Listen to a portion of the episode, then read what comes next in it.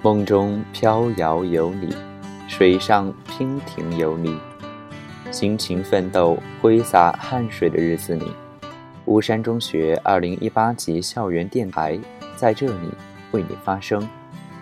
愿我们的声音给你注入全新的能量，奋勇向前，不畏远方。愿我们开启你美好而又充实的一天。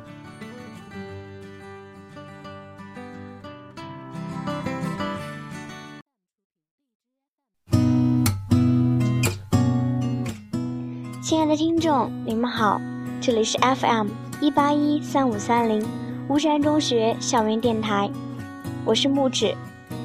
今天在无意之中发现了一些大家之作，愿意和大家来分享一下。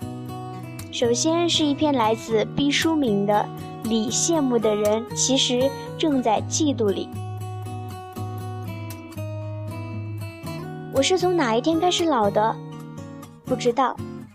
就像从夏到秋，人们只觉得天气一天一天凉了，却说不出秋天究竟是哪一天来到的。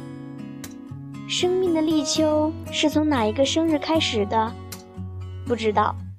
今年的年龄上限不断提高，我有时觉得那都是上了年纪的人玩出的花样。为掩饰自己的衰老，便总说别人年轻。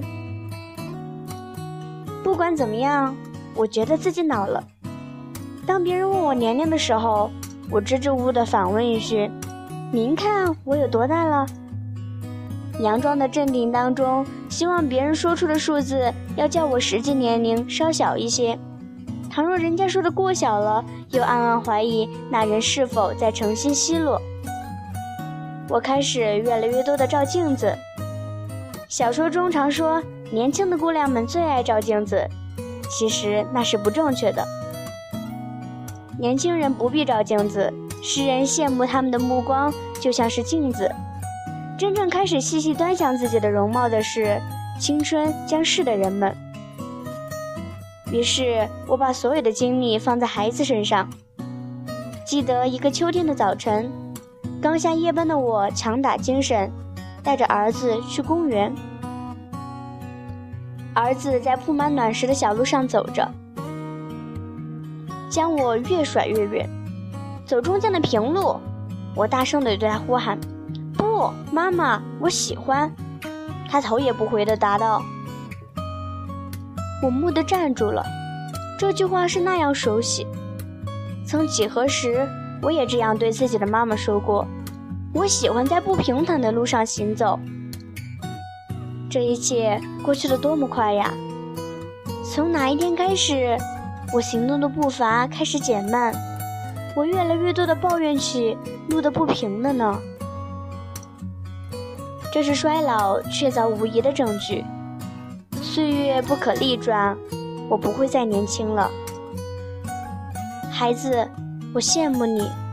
我吓了一跳，这是实实在在的声音，从我身后传来。说的很缓慢，好像我的大脑变成一块电视屏幕，任何人都能读出上面的字幕。我转过身，身后是一位老年妇女，周围再没有其他的人。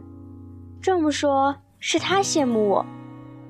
我仔细打量着她，头发花白，穿着普通，但她有一种气质，虽说身材瘦小。